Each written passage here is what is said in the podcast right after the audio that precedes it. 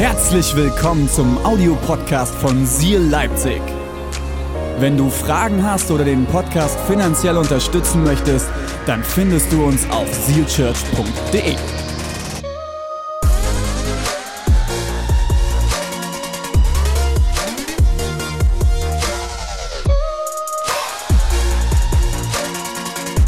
Einen wunderschönen guten Morgen, Seal Church. Schön, dass ihr an diesem ersten Mai-Wochenende zum Gottesdienst kommt. Das freut mich richtig, wirklich. Wenn du es heute geschafft hast, du bist wirklich Teil von Seal Church. oh. Hey, das war eigentlich ein Witz. Joel, lach mal bitte. Ein herzliches Willkommen, wenn du das erste Mal heute hier bist, ob in Leipzig, in Dresden, Halle, Erzgebirge, online oder auch beim Online-Campus, Leiterwochenende. Die Leiter vom Online-Campus haben sich dieses Wochenende getroffen, ähm, aus dem ganzen Land angereist, um Gemeinschaft zu haben und sich auszurichten. Es freut mich total, dass ihr ein gutes Wochenende hattet. Und ansonsten sehr schön, dass ihr hier seid an diesem sonnigen Sonntag. Ich weiß ja nicht, wie es in anderen Städten aussieht. Bei uns scheint die Sonne, wie immer in Leipzig. Oder? Komm, Leipzig, Leipzig ist gut. Ist eine schöne Stadt. Ist eine schöne Stadt. Wir starten heute eine neue Predigtserie, aber bevor wir eine neue Predigtserie starten, ähm, möchte ich auch noch mal kurz einen Moment nehmen, diesen Gruppenmonat zu feiern. Wenn du dich jetzt fragst, was hat das denn Gruppenmonat, was wolltet ihr denn da gerade eben?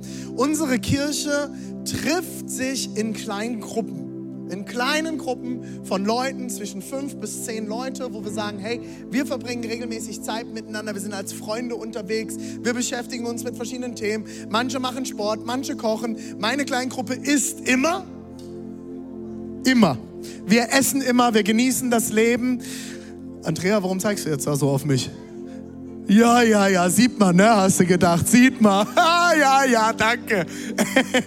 Wir essen immer in unserer Kleingruppe. Bei uns gibt es immer lecker Essen. Wir verbringen Zeit. Wir, unsere Kleingruppe startet meistens so zwischen acht und halb neun, je nachdem, wie wir alle von den Kindern wegkommen. Und dann äh, ähm, sitzen wir ganz oft sogar bis ein Uhr noch und tauschen uns aus, beten füreinander und verbringen Zeit miteinander. Und am Ende geht es einfach darum, dass wir Zeit miteinander verbringen wollen. Dass wir einander ermutigen wollen, dass wir zusammen beten wollen, füreinander da sein wollen. Und wo hat man das heute noch? Wo hat man heute noch, dass man mit anderen Leuten zusammen unterwegs sein kann? Und vielleicht bist du schon so lange in Kirche unterwegs, dass es für dich total normal ist. Und mir fällt es immer wieder auf, wenn ich mit meinen Nachbarn, Freunden äh, zu tun habe, die Gott gar nicht kennen. Da ist das nicht normal. Und ich will dich einladen, das zu wertschätzen. Auch wenn ihr jetzt in diesen Gruppen, in dieses Gruppensemester reinstarten sagt, hey, wir starten neu als Kleingruppe. Oder vielleicht seid ihr auch noch als alte Kleingruppe miteinander unterwegs und es bewegt sich gerade was und ihr startet jetzt wieder neu mit in dieses Semester rein. Ich will euch ermutigen, schätzt das. Es ist nicht selbstverständlich, nicht allein zu sein. Und mit Menschen unterwegs sein zu dürfen, mit denen man Leben teilt und mit denen man echt ist, be real, sei echt, seid echt und ehrlich miteinander unterwegs. Und ich feiere es so sehr, wir haben es vorhin gehört, 662 Leute sind Teil von Gruppen. So viel hatten wir noch nie in unserer Kirche. Und das freut mich unglaublich. Und vielleicht fragst du dich jetzt, warum müssen wir hier mit Zahlen um uns werfen? Für mich als leitender Pastor und für meine Frau sind das total wichtige Zahlen, weil hier sehen wir, wie viele Leute sind wirklich Teil der Familie? Wie viele Leute sind wirklich angegliedert, haben jemanden, mit dem sie unterwegs sein können? Wenn wir hier nur 300 stehen hätten, aber 600 bis 700 Leute im Gottesdienst haben, würde ich mir Sorgen machen, weil die meisten von euch keinen Anschluss haben. Und mir ist es ein riesengroßes Herzensanliegen als leitender Pastor von Seed Church, dass du eine Gruppe hast von Menschen, mit denen du persönlich unterwegs sein kannst. Wir wollen keine große, unpersönliche Kirche sein. Vielleicht sind unsere Gottesdienste groß, man kennt nicht mehr jeden aber ich möchte, dass du jemanden kennst in dieser Kirche. Und statistisch gesehen geht man in der Soziologie eh davon aus, dass man nicht mehr als zehn Leute wirklich kennt. Und ich hoffe, dass du zehn Leute wirklich kennenlernst und dass zehn Leute dich kennenlernen. Wenn du noch keine Gruppe hast, hier findest du nochmal den Gruppen-QR-Code. Äh, haben wir den, Matthäus? Haben wir den? Nee, haben wir nicht. Könnt ihr den irgendwie anders einblenden nochmal? Blendet den nochmal anders ein. Wenn du noch eine Gruppe suchst, es gibt immer noch Möglichkeiten. Scanne einfach den QR-Code oder komm nachher im Foyer an einer der gelben Tonnen vorbei und äh, komm mit den Mitarbeitern, die dort stehen, ins Gespräch. Wir wollen dir wirklich sehr gerne helfen, dass du Kirche klein und persönlich erlebst. Und es ist, glaube ich, für jeden was dabei. Es gibt geschlechtergetrennte Gruppen, es gibt altersunterschiedliche Gruppen, es gibt gemischte Gruppen, es ist alles. Alles ist dabei. Wenn du, wie ich jetzt sagst, ich will jetzt nicht so viel Sport machen dort in der Gruppe, sondern lieber essen, gibt genug Gruppen, die essen. Ey, ich mache genug Sport, ja, das glaubt mir jetzt wieder keiner. Ich mache konsequent meinen Sport, zweimal pro Woche. Sieht man noch nicht, aber ich arbeite dran. Gut. so, und jetzt kommen wir zur neuen Predigtserie. Be real. Ich habe mir gestern passend zu dieser neuen Predigtserie noch ein T-Shirt gekauft. Ich bin damit heimgekommen. Meine Frau hat nur gesagt, ach, schon wieder ein schwarzes T-Shirt, ist doch super. Ich sage, Schatz, ja, wieder ein schwarzes T-Shirt, schwätzt mal jetzt nicht drüber. Jetzt seht ihr warum. Connection, okay? Connection. Es geht um Beziehungen und ich möchte, dass wir uns connecten. So, und alle in Motion Leute denken sich wieder, oh, Grinch, der Joke, danke René. Ich bin alt geworden, ja. Ich bin kein Jugendpastor mehr, ich darf das. Worum soll es in den nächsten Wochen gehen? Es geht um deine Beziehungen in deinem Leben. Wir glauben, dass du geschaffen bist, um in Beziehung mit Gott, dir selbst und anderen zu leben. Das ist unsere tiefe Überzeugung. Und in dieser Serie wollen wir uns anschauen, wie wir göttlich mit Beziehungen umgehen können. Wie kannst du in ehrlichen, tiefen und göttlichen Beziehungen leben und nicht in einer Fake Instagram, TikTok, Be Real Kultur? Das ist ja die neue App, die gerade irgendwie gehypt wird, Be Real. Ist auch nicht real, meine lieben Freunde. Nur weil man beide Kameras am Handy benutzt, heißt das noch lange nicht, dass das echt ist.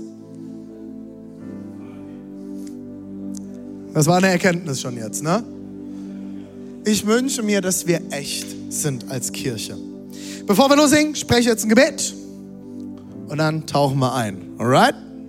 Jesus, ich danke dir, dass du da bist. Ich danke dir, dass du heute sprechen willst. Ich danke dir, dass du in den nächsten Wochen zu uns sprechen willst. Und ich bete, Jesus, dass wir als Kirche in Beziehungen miteinander aufblühen. Und ich bete, dass du jetzt Herzen vorbereitest zu empfangen, was du heute sprechen möchtest. Jesus, wir lieben dich und wir verehren dich. Und eine gläubige Gemeinde sagt Amen. Vielen Dank, Deborah.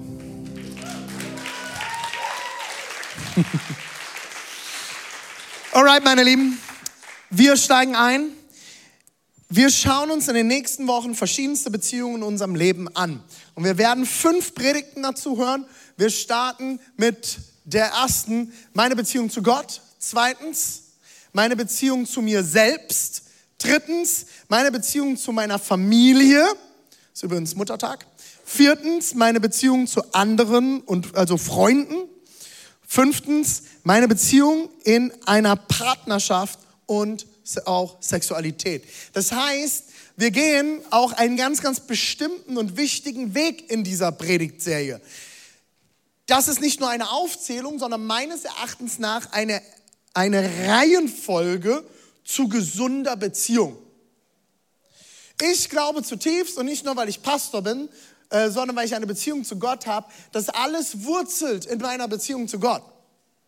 Alles fängt damit an, dass ich in einer gesunden Beziehung zu meinem Gott lebe und dass ich eine gesunde und gute Beziehung zu mir selbst habe. Weder selbstüberschätzend noch selbsterniedrigend oder irgendetwas. Ich möchte in Frieden durch meine Beziehung zu Gott zu mir selbst kommen.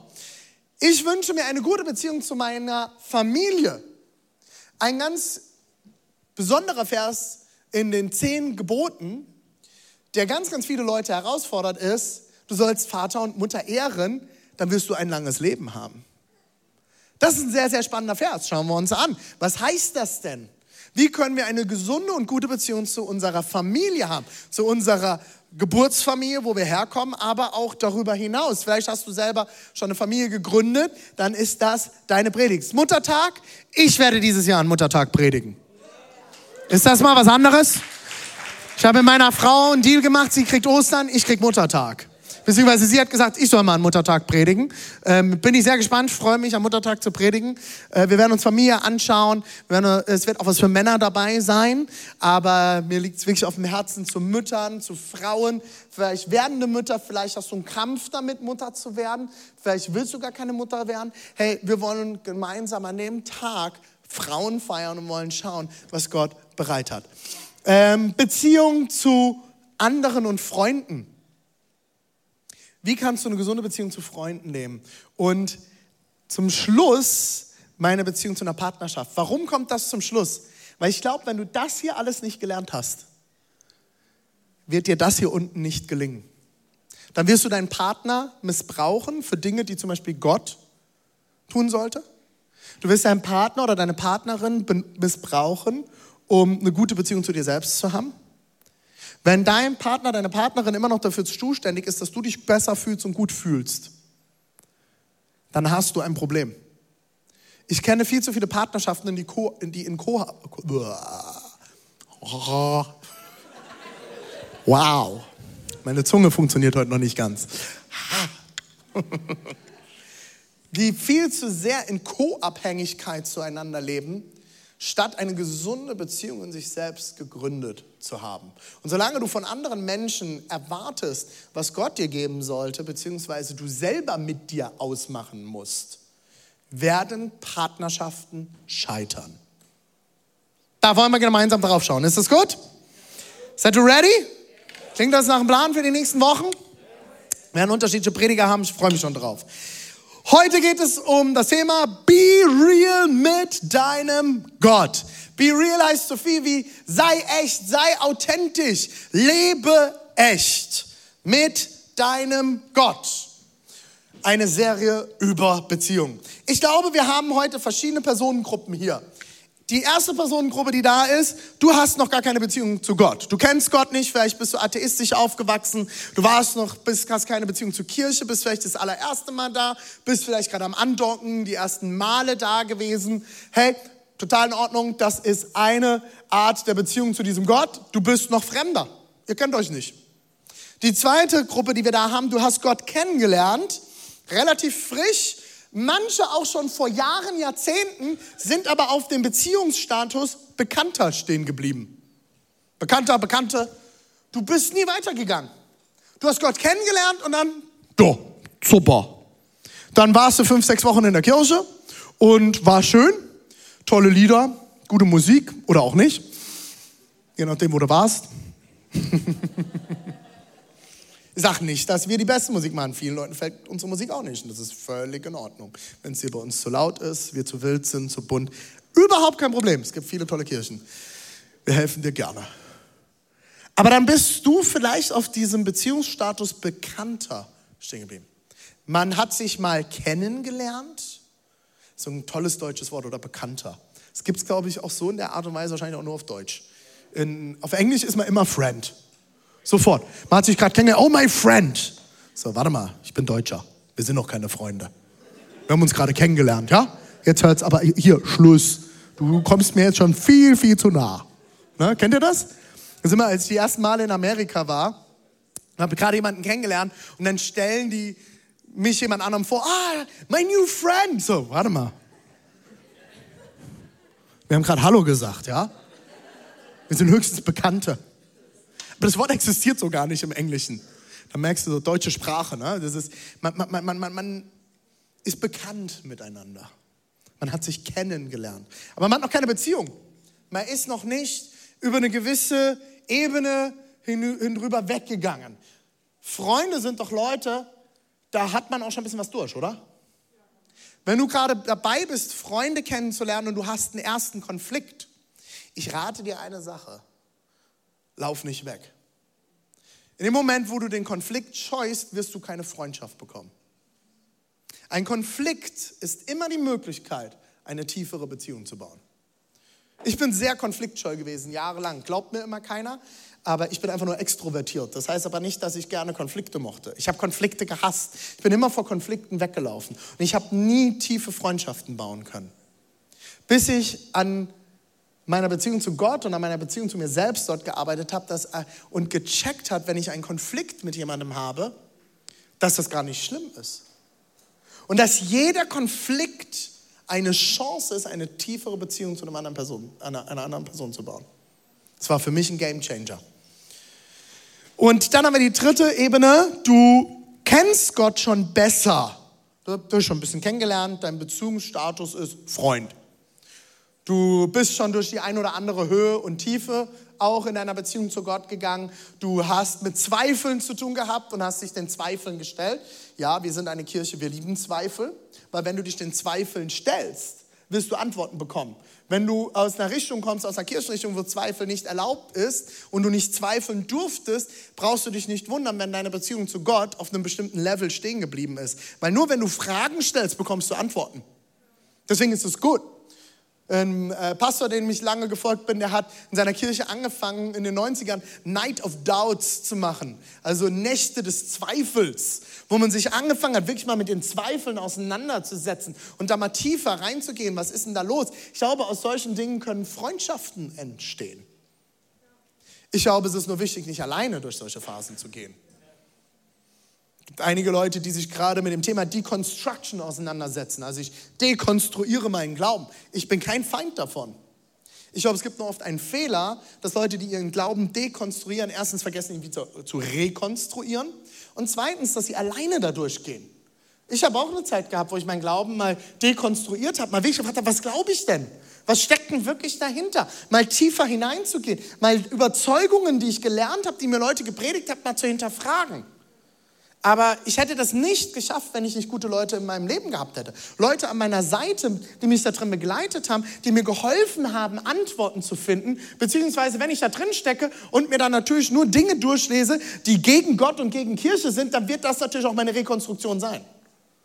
Ich will mich tiefer damit auseinandersetzen, mit meiner, in meiner Beziehung mit Gott. Ich will Gott besser verstehen. Ich will die Bibel besser verstehen. Ich will besser verstehen, was dahinter steckt. Warum? Weil ich eine bessere Beziehung haben möchte.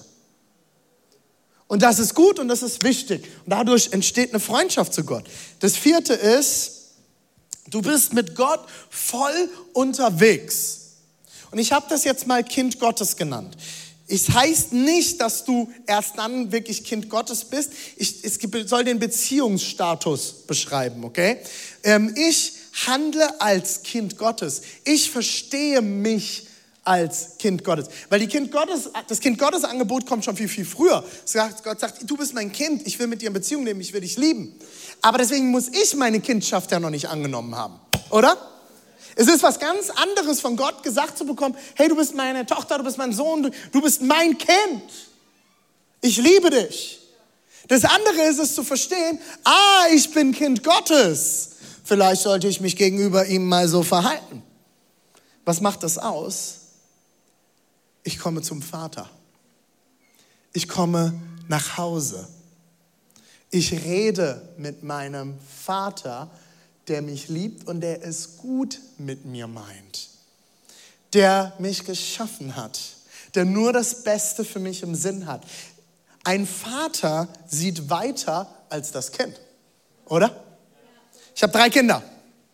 Zwei, morgen sechs und Acht. Das war knapp. Habt ihr gemerkt, ne? Einige, die schlau sind, haben es gemerkt, mit jeder Kirchengründung haben wir ein Kind gekriegt. Lina war Leipzig, Luan war Dresden und Leia ist Erzgebirge und Halle. und Online-Campus, auch parallel passiert. Meine Kinder sehen Gefahren noch nicht, wie ich sie sehe, oder? Alle Eltern, oder? Kinder sind naiv. Und das ist gut so. Das ist ihre größte Stärke. Deswegen sagt Gott, ihr sollt werden wie die Kinder. Es ist nicht verkehrt, eine gewisse Naivität im Leben zu haben. Warum? Wenn du naiv bist, gehst du oft noch vom Besten aus. Meine Kinder gehen davon aus, dass alle Leute, die mit dem Auto in unser Viertel fahren, Schrittgeschwindigkeit fahren. Und sie gesehen werden, oder?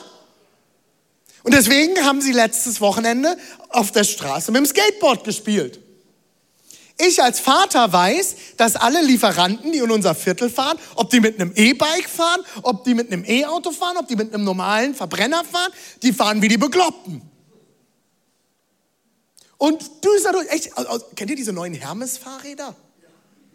Alter, ey, der, der brettert da mit 60 km/h mit, so mit seinem Hermes-Bike durch unser Viertel, habe ich manchmal das Gefühl. So, pium, und die hörst du ja nicht mal.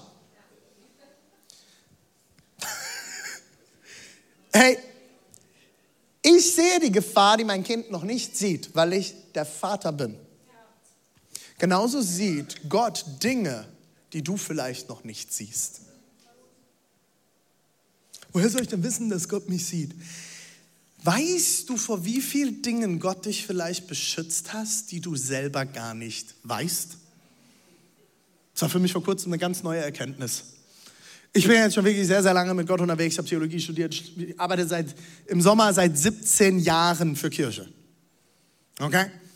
Und ich habe letztens eine neue Erkenntnis. Ich liebe das. Ich gedacht, stimmt, habe ich noch nie drüber nachgedacht. Wie viele Dinge hat Gott mich eigentlich beschützt, von denen ich gar nichts weiß? Weil sie nicht passiert sind. So, für alle Philosophen, ich weiß, das ist jetzt sehr, sehr anstrengend. Aber wie soll ich denn das jetzt hier verarbeitet kriegen? Ich weiß ja jetzt gar nicht. Also hat, hat er jetzt oder woher soll ich denn wissen, ob er hat oder hat er nicht? Er ist dein Vater. Das ist keine Philosophie. Das sind nicht nur Denkmuster. Das ist nicht nur irgendeine Lehre. Das ist keine Theorie. Das ist nicht nur ein Buch. Das ist kein Studium. Damit machst du keinen Doktortitel, sondern es ist Beziehung. Und als ich verstanden habe, ich habe einen Vater, der mich liebt und er ist gut mit mir meint, der mich beschützt, der seine Hand auf mich legt und der an meiner Seite ist. Und ein Vater steht vor seinen Kindern und sagt, stopp, wenn du jetzt die Tür vom Auto öffnest, ist nicht nur die Tür weg, sondern du auch. Das ist gerade ein Riesenthema mit meinen Kindern. Öffne die Tür am Auto erst, wenn ich es dir sage. Du siehst das Auto noch gar nicht kommen, weil mein Sohn kann gerade so rausgucken aus dem Fenster der sieht das Auto nicht kommen. Und mein Sohn schaut auch noch nicht nach hinten, weil er nicht weiß, was passieren kann. Ich schaue nach hinten. Ich schaue in die Seitenspiegel, ich schaue, kommt dort ein Auto oder nicht. Mach bitte erst die Tür auf, wenn das Auto vorbei ist. Beziehungsweise, wenn ich es dir sage. Das ist ein Vater, das bedeutet es, dass ich sage, hey, ja Gott, ich bin Kind, ich nehme meine Kindschaft an, du darfst mir das sagen. Sag mir, ob ein Auto kommt oder nicht. Darf ich die Tür öffnen oder nicht? Ich bin Kind. Und ich vertraue ihm, dass das, was er mir sagt, gut ist, weil ich ja noch gar nicht überblicken kann, was kommen könnte. Aber Gott ist außerhalb von Raum und Zeit. Und er sieht, was kommen kann. Ich nicht. Und deswegen hat Gott uns Ideen fürs Leben mitgegeben in seinem Wort. Deswegen hat Gott Dinge niederschreiben lassen von Menschen und hat ihn, hat ihn inspiriert, hat sie inspiriert, Dinge niederzuschreiben, damit wir von ihnen lernen können und von dem, was Gott bereit hat.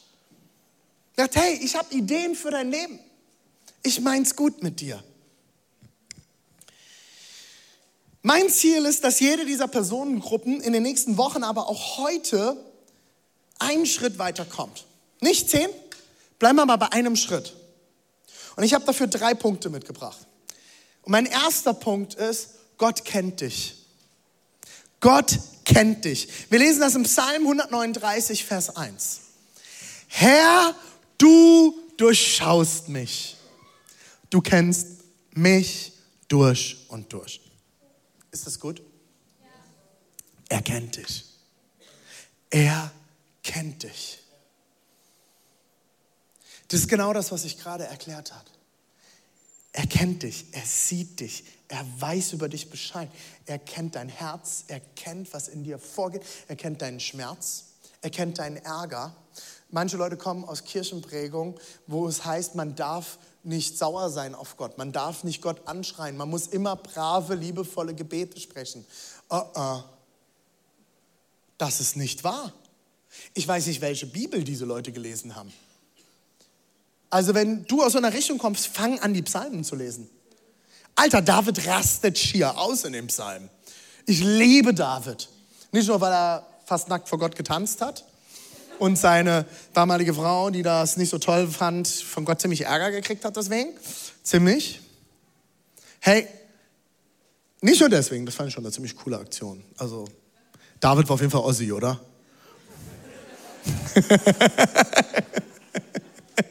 Und alle, die schon mal am Kostbudener See sagen Halleluja. hey, da, David war auch hochemotional und sehr authentisch. Das war, glaube ich, auch seine größte Herausforderung. Deswegen hat er auf einmal dann mit der Nachbarin vom Nachbardach dann auch äh, Sex gehabt, obwohl er eigentlich verheiratet war und ein äh, ganzes Harem zu Hause hatte. Das war so ein bisschen seine Emotionalität dann auch, die er nicht ganz im Griff hatte. Aber auf der anderen Seite sehen wir auch in den Psalmen seine geniale Emotionalität. Der schnauzt Gott richtig an. Und jeder, der mir jetzt sagen will, das stimmt nicht, René, wo nimmst du das her? Wir können uns nachher zusammensetzen, ich zeige dir Psalmen dazu. Gott, warum hast du mich verlassen? Das hat er nicht so, ähm, Entschuldigung Gott, ähm, warum hast du mich jetzt nochmal verlassen? Tut mir, ähm, jetzt könntest du mal so dazu Stellung nehmen? Ich kann einen Leserbrief schreiben, wenn du willst. Grüße David. Wenn du da bist, ruf mich doch mal zurück. Bei dir ist gerade irgendwie immer besetzt, habe ich das Gefühl. Nein, David war ärgerlich. Der hat sein Leben eingesetzt für seinen Gott. Und er war ärgerlich. Gott, siehst du mich? Psalm 139, 6, ein bisschen später in demselben Psalm, lesen wir folgende Sätze, den folgenden Satz. Dass du mich so genau kennst, übersteigt meinen Verstand. Okay, für alle gut studierten Deutschen oder alle Christenkinder, die schon immer alle Kindergottesdienste durch haben und alles gehört haben, es übersteigt den Verstand, liebe Freunde.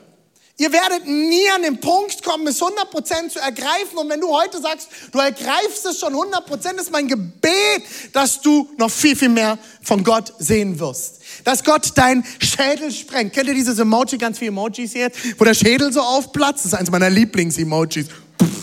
Ich liebe es, ich liebe es, weil es so, das ist, es explodiert, mir explodiert ganz oft das Gehirn. Also sehr oft. Einmal, weil ich mit Menschen arbeite.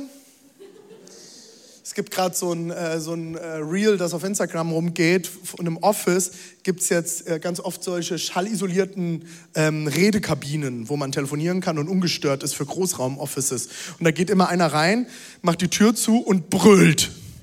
Das ist der Panic Room im Office. Ich wünsche mir sowas manchmal. Ähm, also ihr könnt mir gerne sowas schenken fürs Office. Ein Panic Room.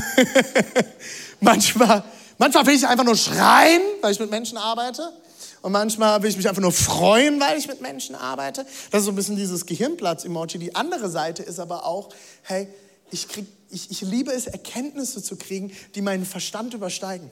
Wo ich dort sitze und denke so, pff, krass Gott, so habe ich dich noch nie gesehen, so habe ich, so hab ich das Wort Gottes noch nie gesehen. So, da da kriege ich gerade eine riesen Erkenntnis. Und das Problem ist, je länger du in christlichen Kreisen unterwegs bist, desto mehr denkst du, du hast schon alles verstanden.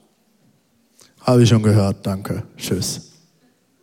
Jo, kenne ich. Drei Antworten, Bibel lesen, beten, Jesus. Kommst du gut durch die Kinderkirche mit. Es ist mir zu hoch. Ich kann es nicht begreifen. Fang an, deine Beziehung zu Gott darauf zu bauen, dass er dich besser kennt als du dich selbst. Das ist der Anfang meines Erachtens nach von einer guten Beziehung zu diesem Gott. Erkenne, er durchschaut dich, er kennt dich, er kennt dich besser als du dich selbst und es übersteigt deinen Verstand. Zweitens, kenne deinen Gott, lerne ihn kennen. Und wir haben das beste Tool der Welt dafür, die Bibel. Die Bibel. Wir leben in einem Land, wo du so viele Übersetzungen der Bibel haben kannst. Du kannst deine Bibel in der Hosentasche tragen. Ich war letztes Wochenende in Stuttgart, habt ihr letzte Woche mitbekommen, und ich war auf einem Konvent mit über 100 verschiedensten Leitern aus Wirtschaft, Business etc. überall her und auch Pastoren, alles Mögliche. Es war eine richtig bunte Mischung. Und es war unter anderem der Leiter von Open Doors da. Der ist, das ist das, eines der größten Werke, das sich für verfolgte Christen einsetzen. Ja, wenn du das jetzt das erste Mal hörst, Christen werden verfolgt für ihren Glauben und so viele wie noch nie zuvor. Und es war extrem spannend. Er war gerade in China gewesen und hat davon erzählt, wie Christen in China sich gegenseitig versuchen, das Wort Gottes zukommen zu lassen. Und da China ein kompletter Überwachungsstaat geworden ist, mit Social Scoring, wo du Punkte sammelst und bewertet wirst für dein soziales Verhalten, wo Christen komplett ausgenommen werden. Nur wenn du ein bestimmtes Scoring hast, darfst du noch studieren, darfst du Ausbildung machen, darfst du an bestimmten gesellschaftlichen Veranstaltungen teilnehmen. Und wenn rauskommt, dass du Christ bist und dass du eine Bibel besitzt, wird dein Score runtergesetzt. Und wir haben Zugang zu allem. Und es gibt Länder, wo Menschen ihr Leben lassen, um eine, an eine Bibel ranzukommen. Es ist verrückt, Leute. Und wir lesen sie nicht. Wir lesen sie nicht. Wir beschäftigen uns nicht damit. Ich will dich ermutigen, fang an, Wort Gottes zu lesen. Ich habe euch noch mal einen QR-Code mitgebracht zur Bibel-App. Wenn du sagst, hey, mir fällt es total schwer und ich bin über so viel unterwegs, mache ich auch. Ich bin sehr viel unterwegs. Ich bin dieses Jahr sehr, sehr viel schon unterwegs gewesen. Ich habe, glaube ich, so viele Kilometer hinter mir wie schon sehr, sehr lange nicht mehr. Ich habe meine Bibel immer in der Hosentasche dabei. Das ist die Bibel-App. In allen Übersetzungen, in allen möglichen Sprachen. Mit Bibelleseplänen. Ich weiß nicht, was ich lesen soll. Geh mal ganz unten auf den Reiter Bibelleseplan. Und du findest zu allen möglichen Themen deines Lebens findest du Bibellesepläne. Und du kannst dich durch Themen durcharbeiten. Es gibt auch die Bibel in einem Jahr. Hast du die Bibel schon mal Cover für Cover durchgelesen? Ich habe das letztens schon mal so parodiert. Was denkst du, wie das ist, wenn du irgendwann mal im Himmel landest und Amos steht vor dir und du stellst dich ihm vor, hi, ich bin äh, Susanne, hi Amos. Ja, cool, schön dich kennenzulernen. Was war so deine Geschichte? Äh, du hattest das Buch dafür. Hast du nicht gelesen, warum bist du hier? Äh, okay, komm, wir setzen uns mal hin und ich erkläre dir mal die ganze Geschichte. Vielleicht hat er auch ein, neues, äh, ein altes Testament für dich bereit, weil du als Christ nur das Neue Testament gelesen hast. Hey, Altes Testament ist wichtig, meine lieben Freunde. Stehen viele, viele gute Erkenntnisse drin. Das ist die Grundlage von allem, was wir tun. Und wenn du dich alleine nicht rantraust, dann starte doch eine Bibellesegruppe. Ach so, was gibt's? Ja, kannst du in der App machen. Du kannst mit deiner kleinen Gruppe dich durch einen kompletten Bibelleseplan ähm, äh, lesen. Ihr könnt miteinander austauschen, ihr könnt Sachen einander zuschreiben, ihr könnt Fragen austauschen und könnt im nächsten kleinen Gruppe darüber reden. Mega coole Sache. Und sich gegenseitig ermutigen, hey, lass uns zusammen Wort Gottes lesen. Im Psalm 119, 11 heißt es, tief präge ich mir dein Wort ein, damit ich nicht vor dir schuldig werde. Wenn du deinen Papa kennenlernen willst, les. Das Buch ist genial. Die Bibel ist genial mit so viel guten Dingen drin. Ja, manchmal ist es herausfordernd. Nimm dir ein Edding, nimm dir ein, äh, hier so ein Text, meine ich ein Edding, besser nicht, dann siehst du nichts mehr. Genau, streich weg, was du kacke findest. ist gerade auch ein Trend, ist auch ein Trend. So gehen auch manche Leute mit ihrer Bibel um und haben dann parallel noch ein paar andere Bücher und basteln sich ihre eigene Religion. Nee, das natürlich nicht. Nimm den Textmarker und streich dir die Dinge an, wo du Fragen hast und nimm sie mit in deine Kleingruppe. Komm auf deine Pastoren zu. Stell Fragen. Das, das, das Buch ist herausfordernd. Da sind krasse Dinge drin. Das zweite ist, wenn du diesen Gott kennenlernen willst, bete jeden Tag. Bete täglich. Im 1. Thessalonicher 5, 16 bis 18 lesen wir, freut euch alle Zeit. Halleluja, das ist für die Deutschen. Ich glaube, der Satz ist nur für uns da drin. Kennt ihr deutsche Kirchen? Wir freuen uns, Herr. Wir sind anbetungs- und achtungsvoll vor dir. Vielleicht bist du heute reingekommen und sagst so, wow, was ist hier los? Wir freuen uns! Wir haben Freude in diesem Haus. Warum? Weil wir Freiheit haben. Weil Gott uns befreit hat. Weil wir in einer guten Beziehung leben. Weil ich weiß, dass ich geliebt bin, dass ich Kind Gottes bin. Ich habe Freude in meinem Leben. Nicht immer, aber ich versuche immer wieder dahin zurückzukommen. Und zwar durch was? Indem ich immer zu bete. Sagt Gott in allem Dank. Hört auf zu meckern und dankt Gott, liebe Deutsche. Liebe Freunde, hört auf zu meckern. Wir leben in einem der reichsten Länder der Welt. Wir haben alles mehr, als wir gebrauchen können.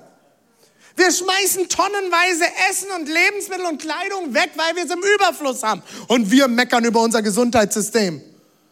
Und ich sage nicht, dass wir nicht politisch diskutieren dürfen, dass wir nicht bestimmte Dinge ausbauen sollten. Ja, müssen wir. Keine Frage. Aber erstmal kannst du dankbar sein, in welchem Land du lebst. Du hast Zugang zu gratis Bildung. Das ist nicht mal in allen westlichen Ländern möglich. Schau auf das, was du hast. Schau hin und komm mit Dank vor Gott. Warum? Weil du hast nichts wahrscheinlich dafür getan, dass du hier geboren wurdest. Wenn du hier geboren wurdest, alle anderen, ähm, wenn du dich hierher gekämpft hast. Ich habe so viele Geschichten gehört. Ein junger Mann, der vor mir saß, der dreimal Schiffbruch erlandet hat, bis er in Deutschland war. Der Typ hat sein Studium in Deutschland mit Bravour abgeschlossen, weil er weiß, warum. Du rotzt dein Studium hin, das du geschenkt bekommst.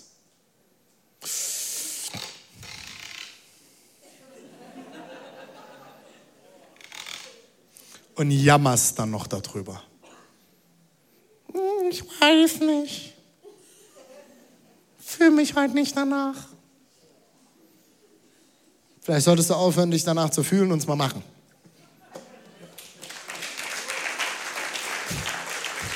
Und alle 40 plus applaudieren. Ich sage ich sag jetzt ganz ehrlich, Leute, ich weiß, dass das einigen gerade auf den Füßen steht. Und ich sage auch nicht, dass du nicht gucken solltest, dass du das Richtige studierst oder so. Aber wir sind so zu einer Fühlsch mich, spürsch mich Kultur geworden, dass wir vergessen haben, dass man manchmal einfach seinen Arsch hochkriegen muss und Dinge einfach mal tun muss.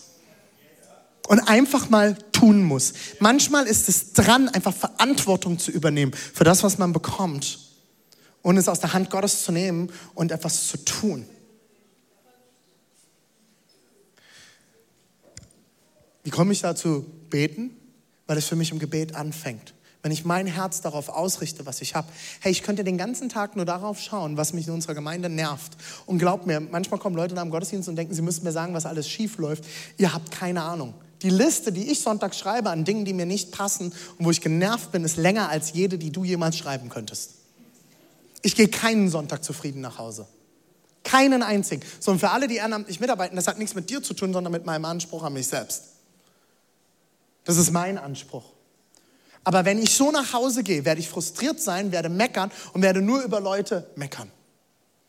Die Uschi hat das nicht gesehen, das hat der Joel gemacht und Linus hat das gemacht und die haben das gemacht und David in Dresden hat das gemacht und Dana in Halle.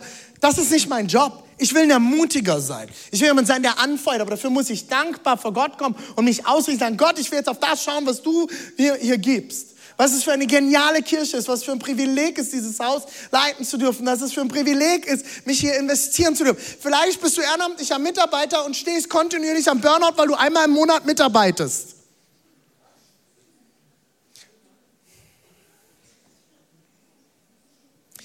Habe mich die Woche mit meinem Freund Baruch getroffen. Einige von euch haben ihn kennengelernt, ob über die Creative Team Nights oder unsere Worship Nights. Baruch hat gesagt, er travelt über ganz Europa und die ganze Welt. Er sagt, er hat es noch nie in seinem Leben in irgendeinem anderen Land erlebt, wie viele Leute in Deutschland einen Burnout haben oder kurz vorm Burnout stehen. Und ich denke seitdem darüber nach, wieso ist das bei uns so? Das hat er, erlebt er in keinem anderen Land. In keinem anderen Land. So, und jetzt ist mir ganz, ganz wichtig, wenn du gerade damit kämpfst, hol dir Hilfe. Finde heraus, was dort los ist. Ich glaube, ein ganz, ganz großer Teil hängt damit zusammen, dass du dich in dir selbst und in deinem Gott verwurzelst und lernst, eine dankbare Haltung für das Leben, das Gott dir schenkt, zu bekommen. Jesus, ich danke dir, dass ich Teil sein darf davon, was du hier tust. Das eine ist Church, das andere sind ganz viele andere Dinge in deinem Leben. Ich weiß, wie es sich anfühlt, an dem Punkt zu sein. Ich bin selber da durchgegangen vor zehn Jahren. Und ich habe festgestellt, es hatte nichts damit zu tun, wie viel ich gemacht habe und was alles passiert ist, sondern dass ich nicht in mir und in meinem Gott verwurzelt war. Therapie durch und alles. Wenn du stetig immer wieder an dem Punkt stehst, dann hör auf zu jammern und hol dir Hilfe. Hol dir Hilfe. Geh zu jemandem und kotz dich aus. Aber sag nicht die ganze Zeit, ich bin die ganze Zeit im Burnout. Dann hol dir Hilfe. Und lerne, Lerne auch als Christ vor deinen Gott zu kommen. Es ist nicht verkehrt, sich Hilfe zu holen. Es ist nicht verkehrt, einen Therapeuten aufzusuchen, Seelsorge in Anspruch zu nehmen, persönliche Begleitung in Anspruch zu nehmen. Euer Pastor hat eine siebenwöchige Therapie gemacht, als er an dem Punkt war. Klinisch. Nicht, weil ich bekloppt war oder verrückt war, weil das denken manche immer noch. Ich gehe da erst hin, wenn ich durchdrehe. Dann ist es meistens schon zu spät, meine Freunde. Sondern ich bin dort hingegangen, weil ich gemerkt habe, irgendwas stimmt nicht und ich komme hier nicht in meinem Leben weiter. Und bevor ich Kinder bekomme, möchte ich hier einen Schritt weiter sein. Da muss sich keiner für schämen. Geh es an und lerne diesen Gott kennen, der mehr für dich bereit hat. Bete, lies Bibel und besuch wöchentlich eine Kirche. Und wenn du nicht hier bist, dann geh woanders hin, schau es dir online an. Warum? Weil ich glaube, dass in der Gemeinschaft mit anderen Christen, da liegt Kraft drin.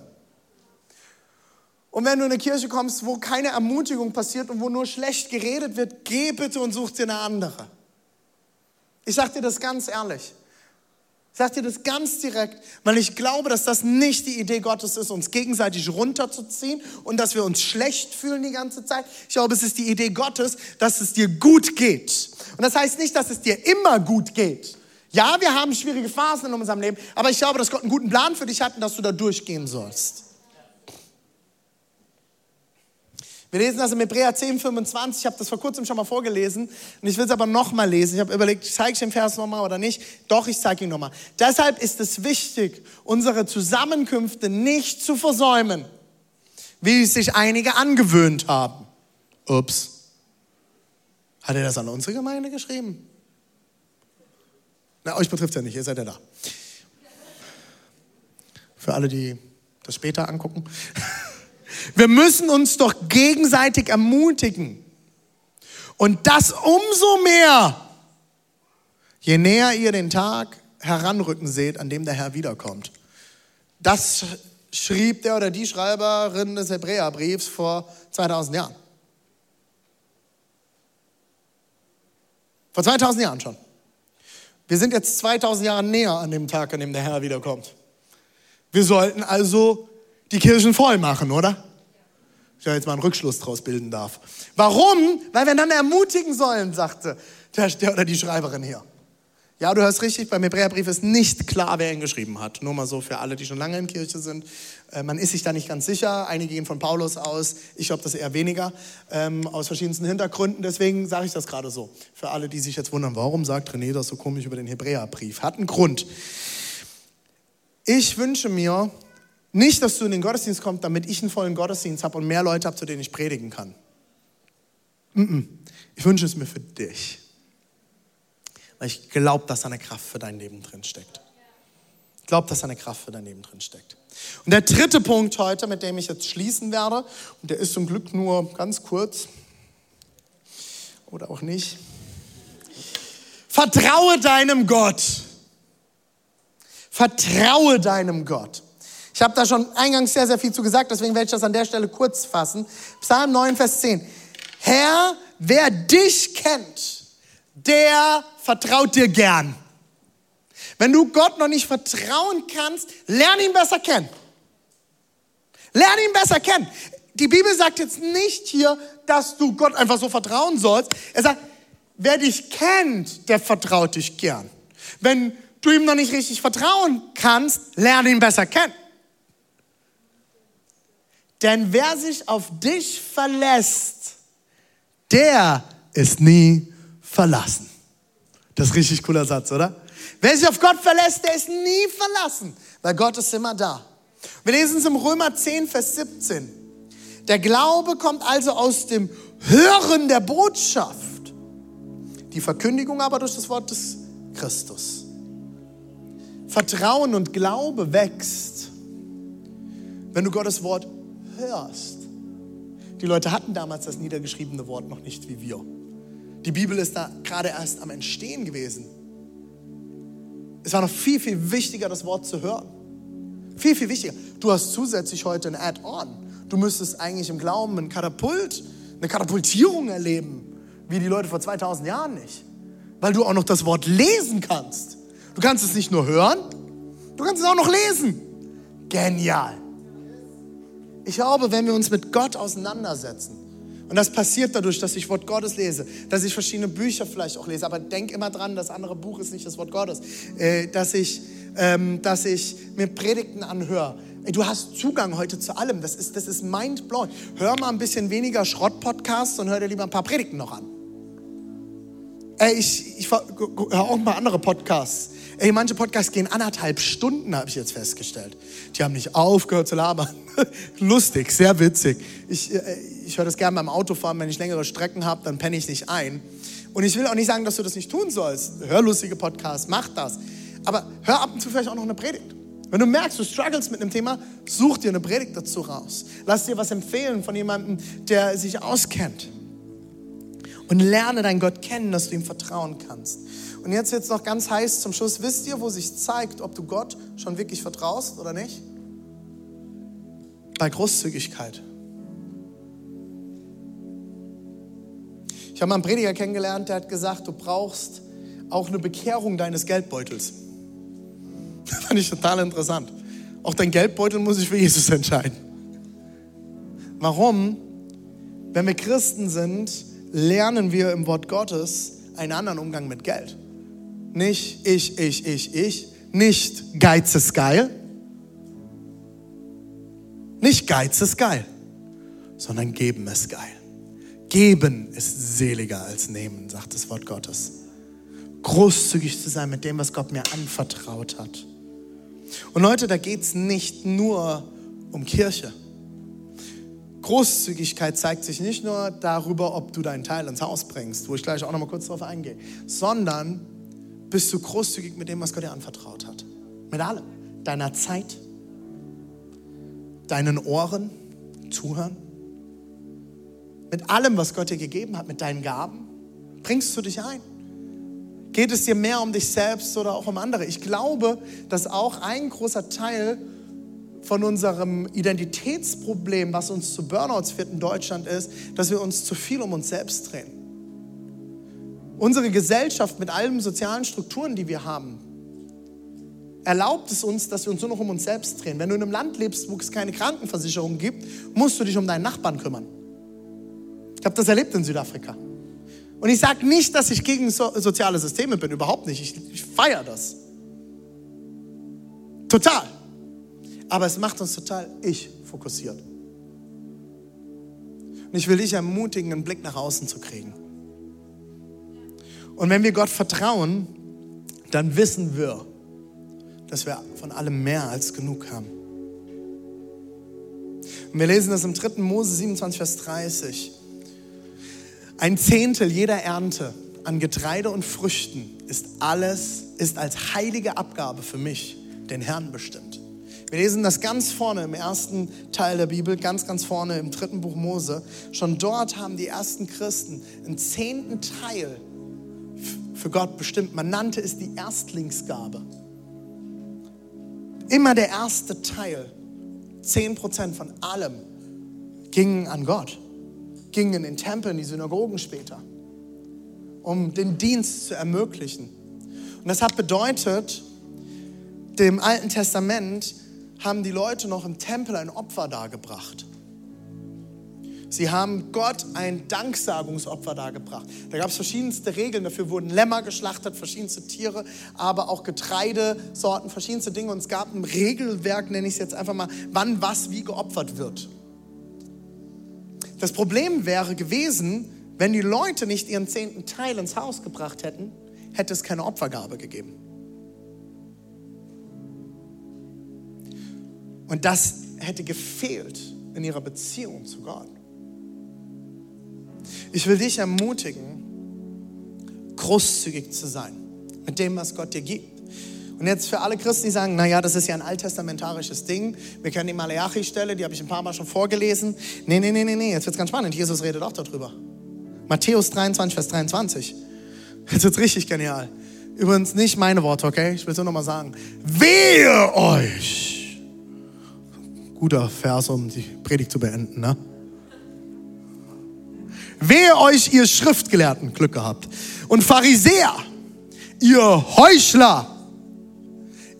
Ihr gebt den zehnten Teil von Kräutern wie Minze, Dill und Kümmel. Also selbst von, von, von den Kräutern, okay? Die Pharisäer waren so streng, die haben selbst von den Kräutern, die sie angebaut haben im Garten, okay? Bevor sie ihren Gurkensalat gemacht haben, 10% Dill zur Seite legen. So genau waren die, okay? Ihr gebt jetzt den zehnten Teil von Kräutern wie Minze und Dill und Kümmel und lasst dabei die viel wichtigeren Forderungen des Gesetzes außer Acht. Gerechtigkeit, Barmherzigkeit und Treue. So, für alle Christen, die jetzt sagen, siehst du, steht doch da, müssen wir nicht machen. Diese Forderungen solltet ihr erfüllen und das andere nicht außer Acht lassen. Ach so, doch nicht außer Acht lassen. Bring deinen Teil ins Haus Gottes ein und sei großzügig mit dem, was du hast. Wir bekommen nichts von der Kirchensteuer hier ab. Ich will auch gar keine Kirchensteuer haben, weil das bindet mich an ein System. Wir sind eine Freikirche. Frei, weil wir unter anderem frei sind von diesem System. Ich glaube, dass die Kirchensteuer eines der größten Bremsmittel ist, warum viele Kirchen sich nicht weiterentwickeln. Wenn das Geld immer fließt, muss sich nichts verändern. Wir bekommen davon nichts ab. Aber wenn wir alle den Teil, den das Wort Gottes nennt, ins Haus bringen, können wir das Haus Gottes bauen. Kann ich Pastoren gerecht bezahlen? Kann ich Mitarbeiter anstellen? Können wir Gebäude bezahlen? Können wir Gottesdienste durchführen? Viele kommen, weil wir schöne Gottesdienste feiern. Die kosten Geld. Und wenn keine Opfergabe kommt, kann kein Opfer dargebracht werden.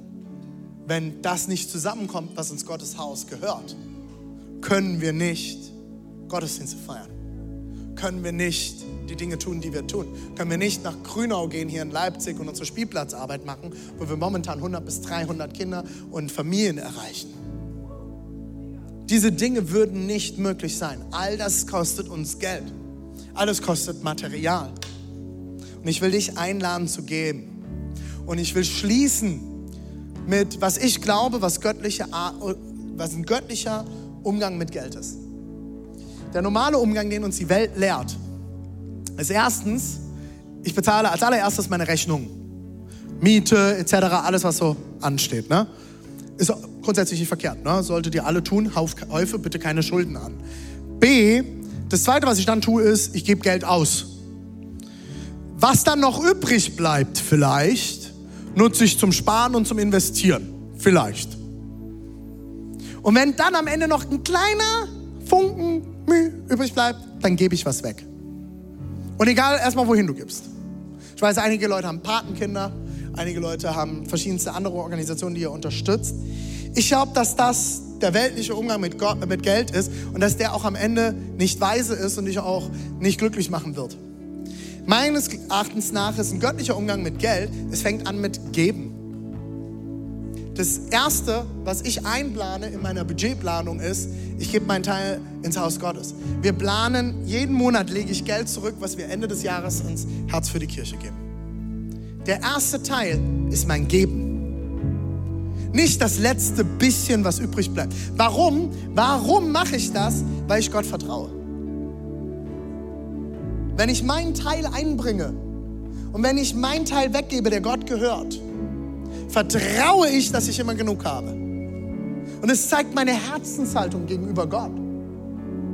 Ich habe noch nie Mangel erlitten. Ich hatte mal eine Phase, wo ich nicht viel Geld hatte. Aber wer lernt, mit wenig umzugehen, der lernt, kann auch mit viel umgehen. Wer mit viel umgehen kann, kann noch lange nicht mit wenig umgehen. Und wer mit viel umgehen kann, kann meistens auch nicht mit viel umgehen. Nee, okay. Ich lerne als allererstes zu geben. Das zweite, was ich mache, ist, ich bezahle meine Rechnung. Weil ich begleiche meine Schuld, die ich gegenüber jemand anderem habe. Das dritte ist, sparen und investieren. Ich mache mir Gedanken über meine Zukunft und investiere Geld. Ich lege Sachen zurück. Wenn mir morgen ein Kühlschrank kaputt geht, habe ich nicht ein Problem, weil ich habe vorausgedacht, ich habe gut geplant und kann den Kühlschrank ersetzen. Und wenn die Waschmaschine nebendran kaputt geht, auch noch. Weil ich plane. Ich mir Gedanken mache über meine Finanzen. Und D, dann gebe ich Geld aus. Ich will dich ermutigen, das mal durch deinen Kopf gehen zu lassen. Wenn du dich fragst, was das mit deiner Beziehung zu Gott zu tun ist, zu tun hat, wenn ich verstehe, ich habe einen Vater und ich bin Kind Gottes und mein Gott ist mein Versorger, dann wird sich das auch in meinem Geben zeigen. Dann wird sich das zeigen, dass ich veranker mein Gott zuerst. Wenn du noch nicht an dem Punkt bist, hey, völlig in Ordnung. Es geht auch nicht darum, dass ich dein Geld hier brauche. Hey, geh deinen ersten Schritt. Das, was heute dein nächster Schritt ist. Ist es, dass du Gott einen Schritt mehr kennenlernst und dass du anfängst, Wort Gottes zu lesen? Ist es, dass du verstehst, dass Gott dich liebt? Ist es, dass du anfängst zu beten, dass du eine dankbare Herzenshaltung bekommst? Was ist es, was dein nächster Schritt ist? Ich lade dich ein, aufzustehen. An allen Standorten, egal wo ihr gerade zuschaut, lasst uns gemeinsam aufstehen als eine Kirche. Ich will dich heute fragen, was ist dein nächster Schritt? Und wenn dich dieses Finanzding jetzt ganz, ganz stark bewegt und du merkst so, und dir kocht alles. Oh, bei denen geht es immer um Geld. Will ich dir nochmal gesagt haben, ja, es geht auch um Geld in diesem Haus. Wir haben 25 Angestellte. Du hast 25 Angestellte, wenn das deine Kirche ist. Hä? Kirche bin nicht ich, ist nicht Deborah und René, ist nicht Steve Gude, ist nicht Ulrike Gelke, ist nicht Joel Darko, David Holey, Dana, äh, Talita Fischer äh, oder auch Cora. Hey, es geht nicht um Pastoren hier. Aber diese Pastoren sind da, um uns zu dienen. Und wenn du Teil von Seal Church bist, hast du hier Angestellte. Und mir ist es ein Anliegen, dass wir unsere Angestellten gut bezahlen können. Mir ist es ein Anliegen, dass wir ein Haus haben, wo wir uns treffen können. Einige Standorte kämpfen gerade mit ihren Gebäuden und sagen, wir brauchen größere Räume, wir brauchen andere Räume, wir brauchen Kinderräume. In Dresden sitzt die Eltern-Kind-Lounge mit im Saal und die Kinder treffen sich im Foyer. Das ist nicht unsere Zukunft. Lass uns zusammen dran. Vielleicht ist es dein Teil heute, vielleicht ist es dein Teil, dass du sagst, wow, ich will Wort Gottes lesen. Ich will Gott kennen, ich werde beten. Vielleicht bist du aber heute da und sagst, wow, ich will diesen Gott kennenlernen. Wir werden jetzt ein Lied singen und danach werde ich dir die Möglichkeit geben, diesen Gott kennenzulernen. Vielleicht auch das allererste Mal, dich bekannt zu machen mit diesem Gott. Vielleicht ist es für dich aber auch dran, eine Ebene tiefer zu gehen. Jesus, ich danke dir, dass du jetzt hier bist und dass du uns begegnen willst. Und auch wenn wir gleich noch Abendmahl feiern, Jesus, ich danke dir, dass du uns kennst und dass du uns liebst. Jesus, wir kommen vor dich und wir wollen dich anbeten heute. Ich will dich einladen, dort wo du stehst, einfach mal deine Augen zu schließen. Und dass du als Gottes Kind heute vor ihn kommst. Dich darauf einzulassen. Dich darauf einzulassen, dass dein Gott hier ist. Und ich lade dich ein, dieses nächste Lied jetzt zu nehmen. Das mal auf dich auch vielleicht wirken zu lassen.